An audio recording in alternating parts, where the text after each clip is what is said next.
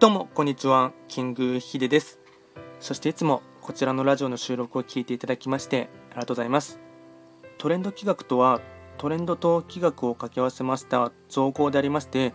主には旧世企画とトレンドを掛け合わせまして毎月定期的にですね一泊水星から九死火星まで各9つの星の運勢とあとは開運行動をですね情報発信しておりますのでぜひともそういったものにですね興味関心がある方はフォローしていただけると励みになります。で今回に関しましては、えっと、昨日のサッカーを見たですね感想というかですね、まあ、完全に息抜き会にはなりますが、それをですねちょっと、えっとまあ、こちらでも話をしていきたいかなと思います。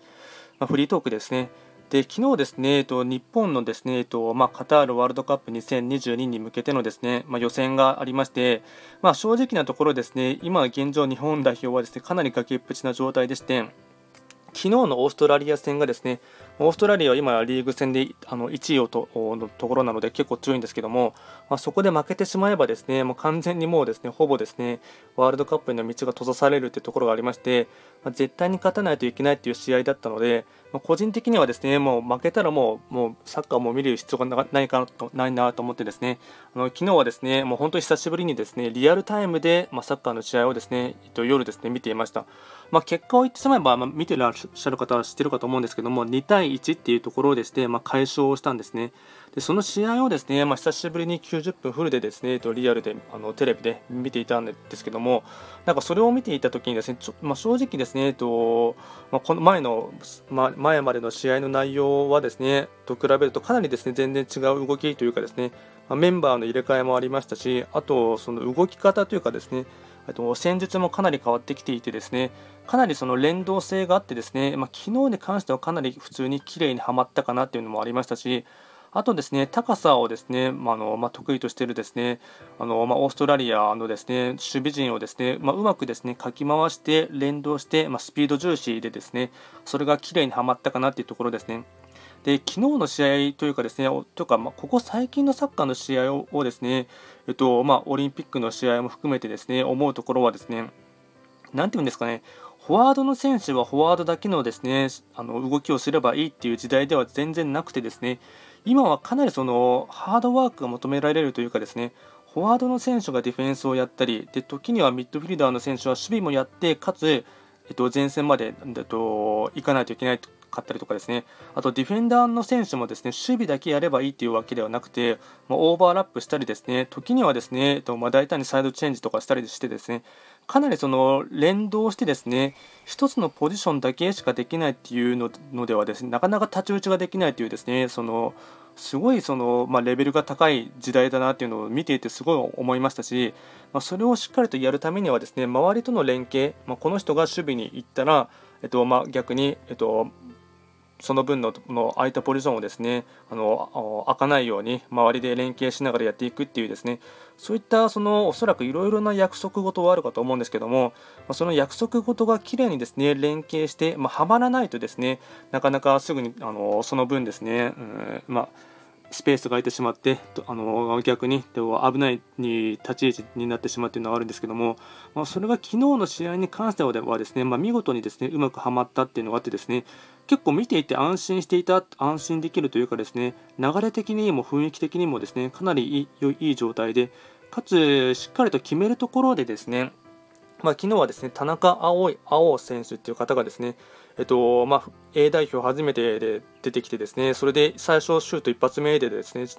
きっちりと決めたので、まあ、今までの日本代表でしたらあそこでほとんどですねあのシュート外すかですね最後にまたあそこで意味の分かんないラストパスをしてしまうというところがですねあったんですけどもそういったところがなくてですね、まあ、積極的にちゃんとシュートを打つところは打ってでかつちゃんと枠内に収めてですね決めるっていうところのですね、まあ、決定力ですはすごいなと思いましたし、まあ、確か彼まだですね年齢的に23歳とか若いんですけどもなんかその緊張していないというかですね肝が据わっているっていうのもあってですねというか今日本代表の A 代表の選手ほとんど20代の中盤の方ででして30歳を超えているのがですね、えっと、ベテラン勢と言われているのは長友とあとですね、まあ、キャプテンの吉田麻也選手ぐらいだったと思いますので、まあ、かなり若返りだなと思いましたし、そのまあ、今までのですね、えっとま、A 代表のですねメンバーとかと比べますと、やっぱりそのかなりその、まあ、ジェネレーション、まあ、なんていう世代交代がですね綺麗にされていてですね、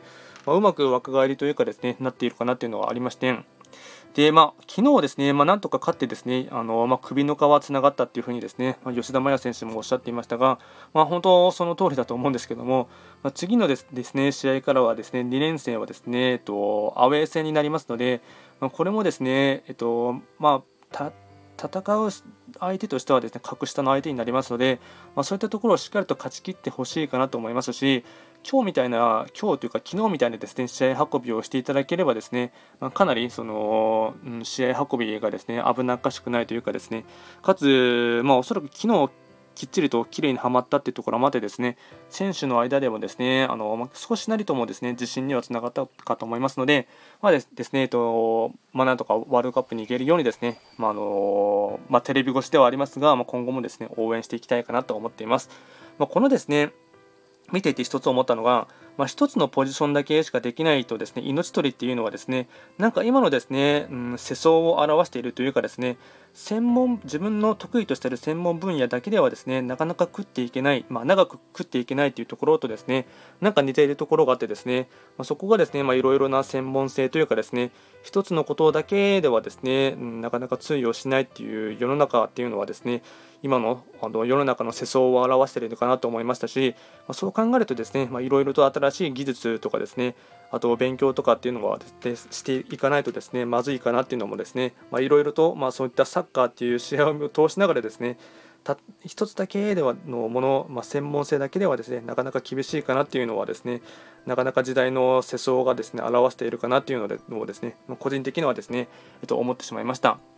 今回はですね、えっと、昨日のサッカーの試合を見てですね、あの簡単な感想というか、普通のただのですね、息抜き会になりましたが、えっと、こちらのラジオではですね、えっとまあ、随時レターなどを募集しておりますし、あと何かですね、えっと、取り扱いしてほしいテーマとかありましたら送っていただければなと思います。